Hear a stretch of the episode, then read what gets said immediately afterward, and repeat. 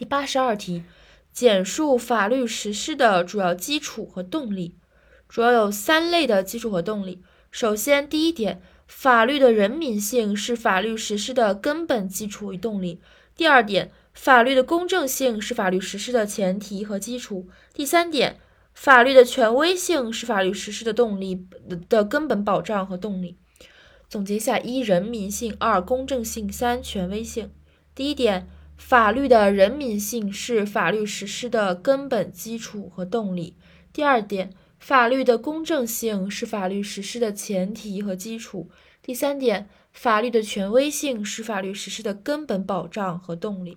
所以有三个动力：一是人民性，二是公正性，三是权威性。